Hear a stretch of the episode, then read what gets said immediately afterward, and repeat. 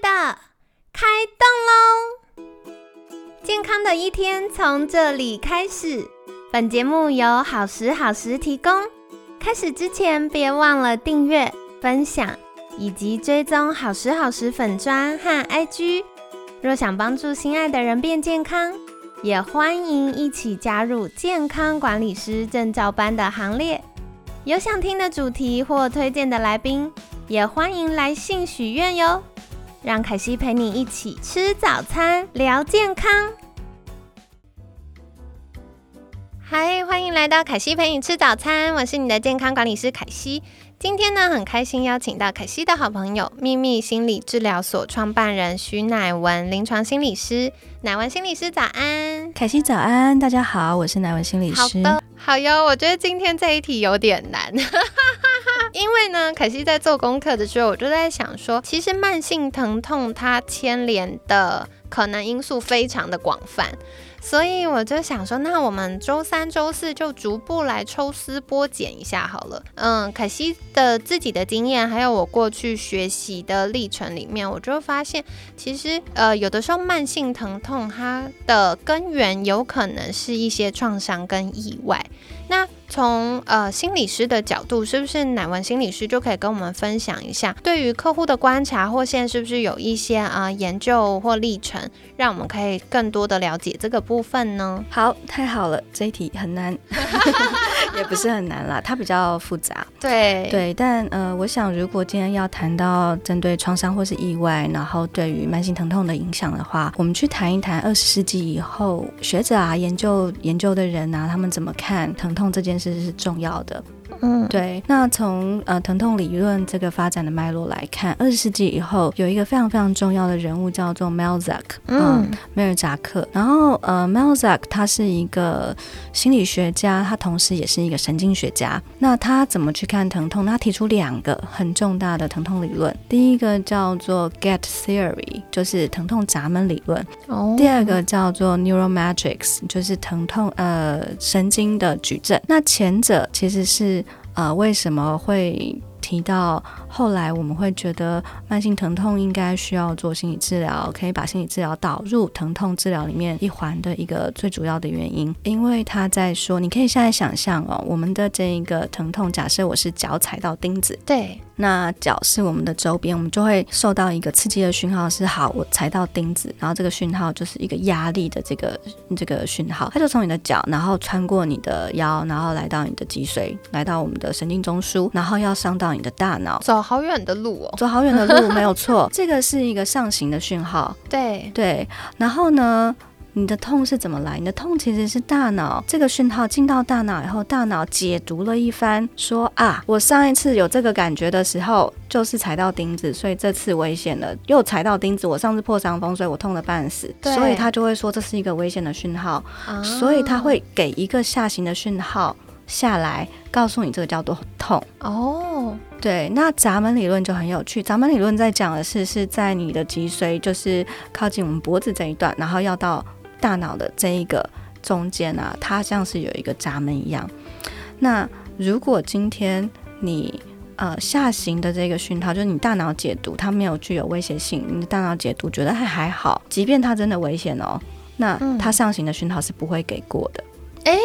怎么这么奇妙？大脑怎么解读？用学术名词来讲，这个就叫做认知嘛。对对，就是我们怎么解读，我们怎么想，去影响了。我们疼痛的闸门会不会开？我给大家一个例子，呃，澳洲有一个疼痛大师叫做 Mosley，然后呢，Mosley 曾经有一个影片啊，大家呃晚一点我会把这个链接给凯西，有中文翻译，欢迎感谢我们的扬州起义师的翻译。呃，Mosley 是说他自己的经验呢。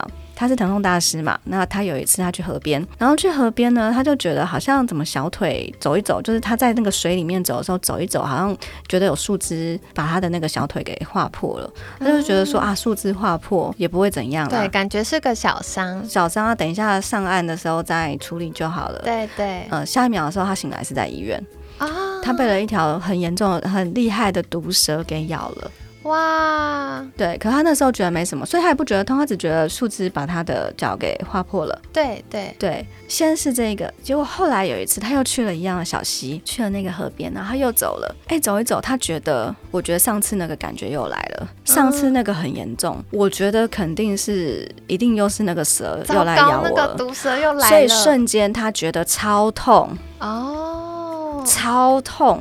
对，结果后来发现那只是一个树枝啊，真的会。对，这个其实就是一个很好的例子。所以你的大脑它怎么解读这件事情，呃，它很大大的影响你对这个疼痛的感知。那这个就是有名的闸门理论。其实这个凯西就想到，因为凯西很常在关注温柔生产的议题，然后我就好有印象哦，因为凯西另外也有加入一些是。啊，关于生产啊或妇科疾病的社团，FB 社团，我就发现哇，两个族群有对于生产自然产这件事有截然不同的描述。像呃，在呃妇科疾病或者是呃生产的这个 FB 社群里面，他们就常常会说，哇，那个生产太痛了，然后可能很。他会有一些不愉快的经验描述，然后他会觉得这件事情让他不想再生下一个小孩。对，就是她很爱她的孩子，没有错。可是当老公在讨论说：“哎，我们是不是再生一个呃弟弟妹妹的时候呢？”他会完全想要回避，他会不想要再碰触这个议题，甚至会影响到他不想要跟另一半有性行为。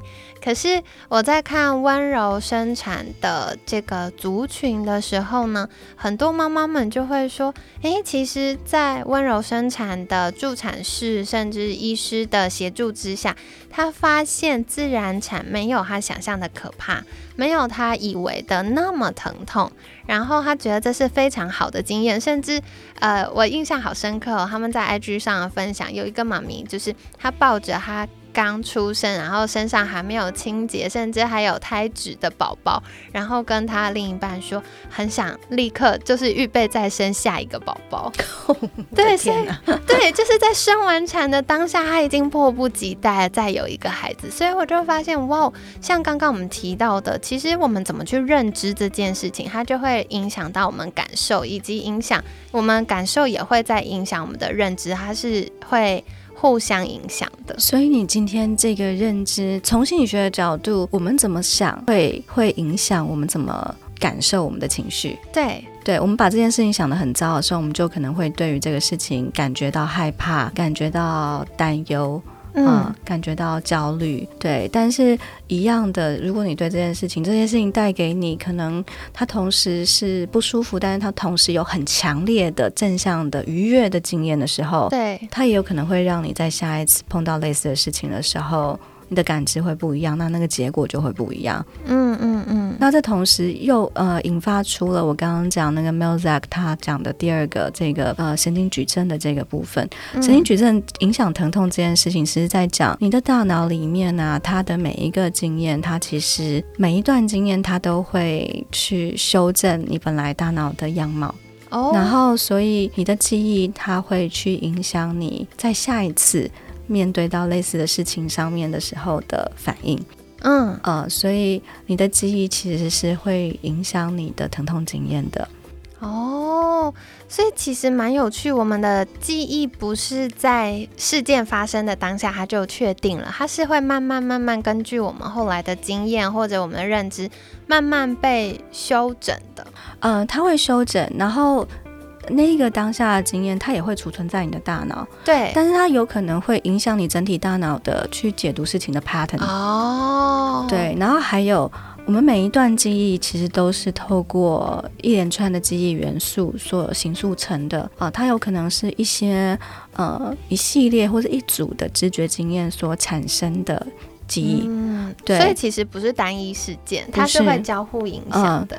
比如说上一次我们在讲那个呃上个礼拜三我跟凯西去南京东路的麦当劳 吃东西，然后我很讨厌凯西的这件事。对，OK，那我踏进踏进这个这个南京东路的麦当劳的时候，那个记忆包括哪些东西？麦当劳那个薯条跟鸡块有它特别的味道，对不对？对对，然后还有那个欢迎光临，还有那个嘈杂的声音，啊，这些都是记忆的元素，就是构成那一次记忆的元素。那那一次的经验让我觉得很糟糕。是，我有可能闻到这个味道的时候，我就会觉得很糟糕；我有可能听到欢迎光临，哦，我就觉得很糟糕；我有可能听到这个类似像那种嘈杂的声音，所以我有可能去 Seven 也感觉到上次我好讨厌凯西的这件事情。哦，对，所以这是类比的经验。对，所以有可能我在呃后来的某一个当下，某一个类似或是相同的记忆元素，会把我带到跟之前这段记忆一样的感觉。嗯，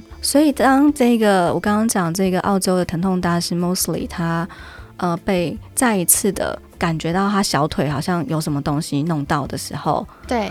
他就触发他了，想到我被蛇咬。哦，对，所以它变成一个按钮，那个按钮会点燃我们的记忆，或点燃我们的情绪，点燃我们的感受。这一个疼痛理论的复杂程度又会比咱们理论再复杂的多。对，对，但是它已经不单纯只是认知这件事情了。嗯嗯，嗯对，，所以它只要被刺激触发了过去的经验的时候，这个过去经验就仿佛会在现在去 firing 一样，他感受到的这个不舒服的感觉可能是倍增的。哇哦，所以其实我们的感受不只是呃实际它对身体的刺激，它也会因为我们的记忆或者是我们的其他周边讯息，它会变大或变小、对，哦。好有趣，好好玩哦。所以如果从这个角度我们来看的话，怎么样去觉察？嗯、到底是事件客观的因素，还是大脑的影响呢？这件事好难，对，这件事好难。因为心理师说有很多个面向。其实常常，如果你在问这个问题的话，你可能会会问这个问题的脉络，是因为你观察到，哎，我觉得我这样好像有点超过。对，对嗯，我不过就是怎么样，我怎么会痛成这样？对对，所以如果是这样子的时候，你可能就要问问自己，呃，到底自己怎么了？对对对，或者是你可以问自己的问题是：他让我想到什么事？他让我有什么感觉？的他让我想到以前有类似这样的状况吗？你或许可以从这样子的一些问句里面去找到一些蛛丝马迹。对，我自己的经验是，有些状况我会很不耐烦，就是我会觉得很不耐烦，甚至想要，嗯、会有情绪。那个情绪可能是想要逃跑的情绪，或想要生气的情绪。但的确，就像刚刚乃文心理师说的，我就会觉得，客观来说，这件事有这么严重吗？好像也没有，好像呃，真的怎么样了？天也没有塌下来，那为什么会有这么强烈的情绪呢？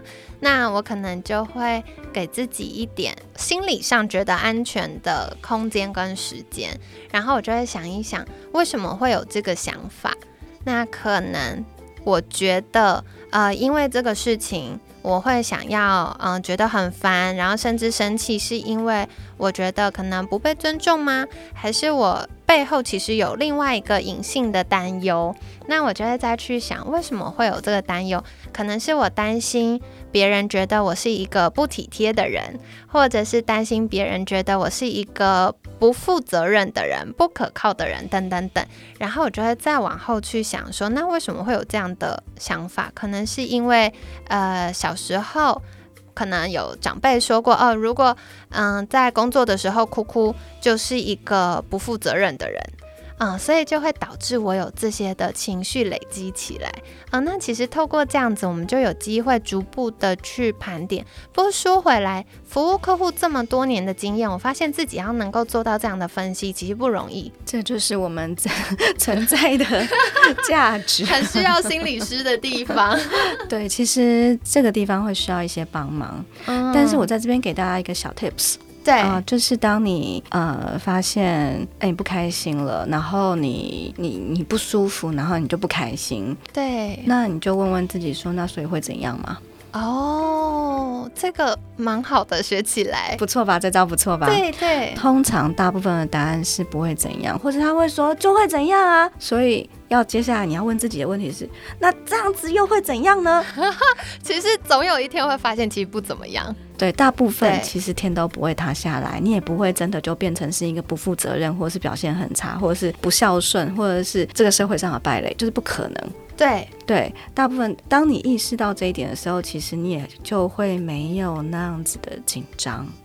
对，我觉得这个好重要，因为我发现很多，其实我觉得很棒的事情是，凯西身边的客户或朋友，很多人是很贴心的人，但有的时候那个贴心会变成他们给自己的压力，就会变成说，呃，我一定要事事完美，然后一切都要做得很周全，然后要顾及每个人的情绪。可是，在这样的当下，总是我们怎么可能取悦所有人呢？每个人的想法跟需求跟当下的状态都不一样，所以当有一个状况没有在预期当中或不如预期完美的时候，可能这样的特质的人就会比较容易有压力，然后甚至会觉得啊，是不是我没做好？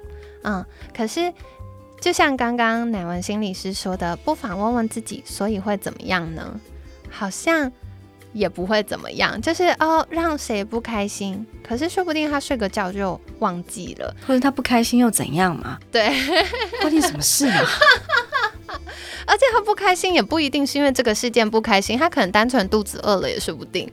对，对或者是比如说你痛起来，然后你担心你要请假，然后你就觉得自己怎么可以在现在这个时候痛，明天要怎么样，然后对你现在怎么办？所以现在痛的话，有可能明天主管不高兴，老板不高兴。对，好，我就要说一句很不负责任的话，所以他不高兴又怎样？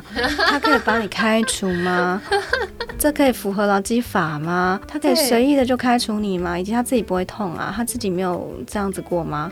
对，就是，所以又怎么样嘛？那好啦，就算你被开除，那又怎样嘛？